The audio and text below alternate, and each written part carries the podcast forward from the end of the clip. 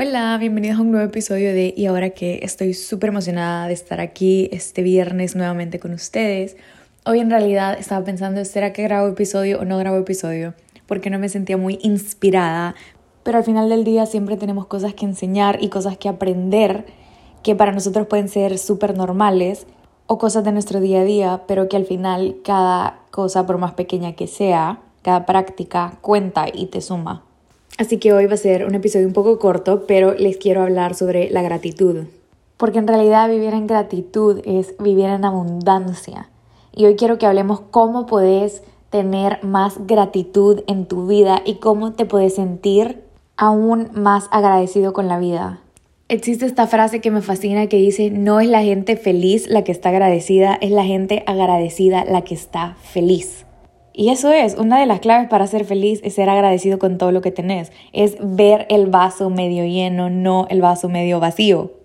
Y hoy te quiero dar cuatro prácticas sobre cómo practicar más la gratitud y llenar tu vida de mayor felicidad y abundancia. Número uno, escribir tres cosas buenas que te pasaron en ese día antes de irte a la cama. Sabes, yo entiendo que vos te sientas agradecido con la vida y yo creo que todos deep down decimos, sí, yo estoy súper agradecido, bla, bla, bla, me siento súper suertudo de la vida que tengo y todo lo que he vivido, bla, bla, bla, vea. Pero ¿sabes qué pasa? Que cuando vos lo vocalizás o vos lo pones en papel, lo haces más tangible, ahí es donde empieza a haber mayor expansión y verdadera gratitud por las cosas. Porque una cosa es tenerlo ahí adentro y simplemente así, pero otra cosa es ya mencionar las cosas por las cuales estás agradecido. Y pasa que cuando no las mencionamos siempre nos fijamos en esas cosas grandes por las cuales tenemos que estar agradecidos y las repetimos. O sea, no es que esté mal repetir muchísimas veces o estar súper agradecido por tu salud, claro que no está mal. Pero sí limitas tu perspectiva a todas las demás cosas por las cuales también puedes estar agradecido.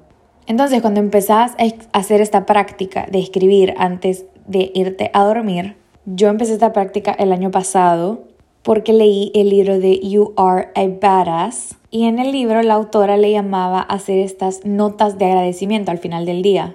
Y lo empecé a practicar y al principio me pasaba que siempre ponía lo mismo y siempre lo repetía. Y sí, empecé con tres, luego habían días que se hacían cinco, habían días que hasta escribía 10, 15 cosas por las cuales estaba agradecida. Y así poquito a poquito te vas dando cuenta y vas agradeciendo por otro tipo de cosas. Al principio agradecía cosas como eh, estoy agradecida que puedo estar estudiando aquí en Alemania, Estoy agradecida que yo y mi familia tengamos salud. Y luego, todavía agradecida por esas cosas, pero ya agradecida por otras cosas que me pasaban en el día, como por ejemplo, estoy agradecida porque hoy me pude ir a tomar un cappuccino a tal, a tal coffee shop.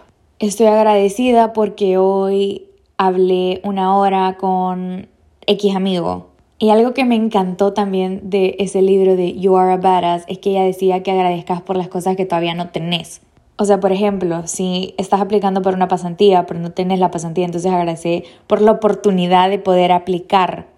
Pero también a veces hay días en los cuales simplemente sentís que todo te salió mal, pero aún en esos días siempre hay algo que agradecer. Agradezco haber vivido un día más, así de simple. Y la simple práctica de ver que siempre hay algo que hace que tu día valga la pena, te da ese boost y emoción para seguir adelante. Otra práctica en esos días que estás de bajón puede ser, imagínate algo que fue súper significativo para ti, que te haya pasado y apreciar lo suertudo suertuda que sos de haber tenido y vivido esa experiencia. Va, algo que para mí significó mucho y que fue prácticamente accidente en mi vida fue todo eso del club de debate, de ir a competencias internacionales y esas cosas. La verdad es que yo daba todo, o sea, a mí me encantaba y fue algo que significó muchísimo para mí y de verdad es una experiencia que aprecio haber tenido. Porque si no, probablemente muchísimas cosas después no se hubieran desencadenado en mi vida, como estar en la unión en la que estoy o tener este podcast. Y así puedes ir encontrando muchísimas más cosas. Por ejemplo, estar en Köln para mí ahorita es algo que por supuesto está presentando un reto en mi vida, pero estoy súper agradecida de tener la oportunidad de vivir esta experiencia. Y bueno, sí puedes ir pensando en miles de millones de experiencias que tú has tenido que literal pasaron aleatoriamente, tú no tenías control sobre ellas o quizás sí tenías, pero aún así aprecia lo suertudo que sos de haberlas vivido. Tercera práctica, pensá en algo malo que te haya pasado y cómo te hizo sentir de suertudo el haber superado esa prueba y crecido mediante la prueba. Para mí creo que ha sido la pandemia, me dolió muchísimo no tener graduación, no haber tenido último día de escuela y no sé si es algo que en algún momento voy a superar. porque de verdad fue algo que yo anhelaba y esperaba con muchísimas ansias el día de ponerme mi vestido, de hacer la fiesta con todos mis amigos y al final no vi a mis amigos como, no sé, casi un año y todo fue un caos. Y luego pasó lo de las notas y ves, que bueno, por lo mismo en la pandemia hubieron problemas en las calificaciones y verdaderamente estaba en un mal momento emocional pero sé que si la pandemia no hubiera pasado, jamás en la vida hubiera crecido exponencialmente como lo hice durante la pandemia. Me acuerdo que yo desde pequeña leía y había dejado mi amor por los libros y en la pandemia lo retomé porque había tanto tiempo libre y me encantó volver a leer.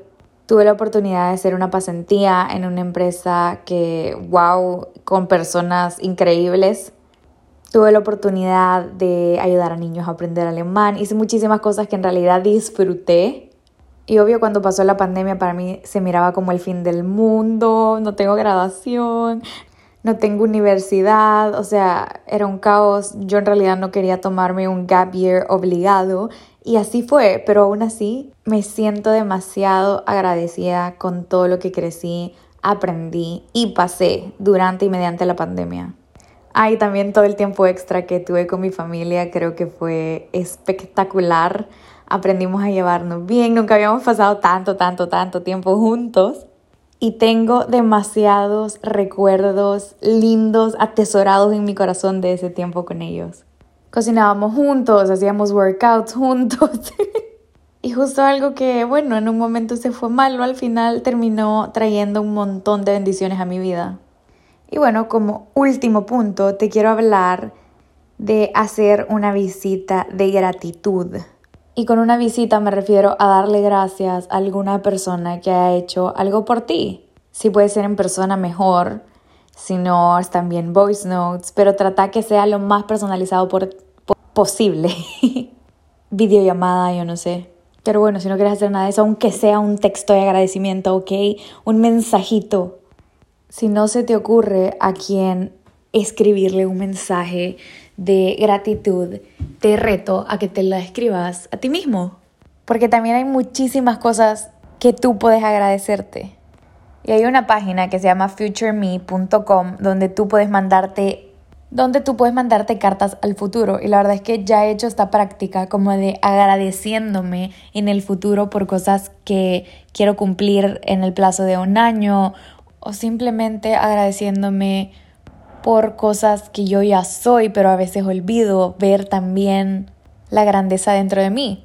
Entonces esta herramienta de futureme.com en realidad a mí me ha ayudado un montón. Ya me he escrito, no sé, quizás ocho cartas en toda mi vida, pero es tan bonito de repente que un día te llega una carta de ti para ti con palabras que literal reconfortan tu corazón y te llenan aún más de gratitud contigo mismo.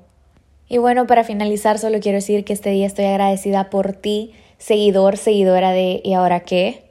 Agradecida por el tiempo que le dedicas a escuchar el podcast y a reflexionar sobre los temas que discutimos. Gracias por compartir los episodios y por ser parte de este viaje tan emocionante. En la descripción del episodio pueden encontrar el artículo en el cual he basado los consejos de este podcast les deseo un fin de semana, una semana, un mes, un año, una vida llena de gratitud. ¿Y ahora qué? ¿Listo, lista para ver la abundancia que existe en tu vida? No olvides seguir a Y ahora que en Instagram y TikTok como arroba ahora guion bajo que podcast y a mí como arroba Rosy Valeria. Nos vemos el próximo viernes.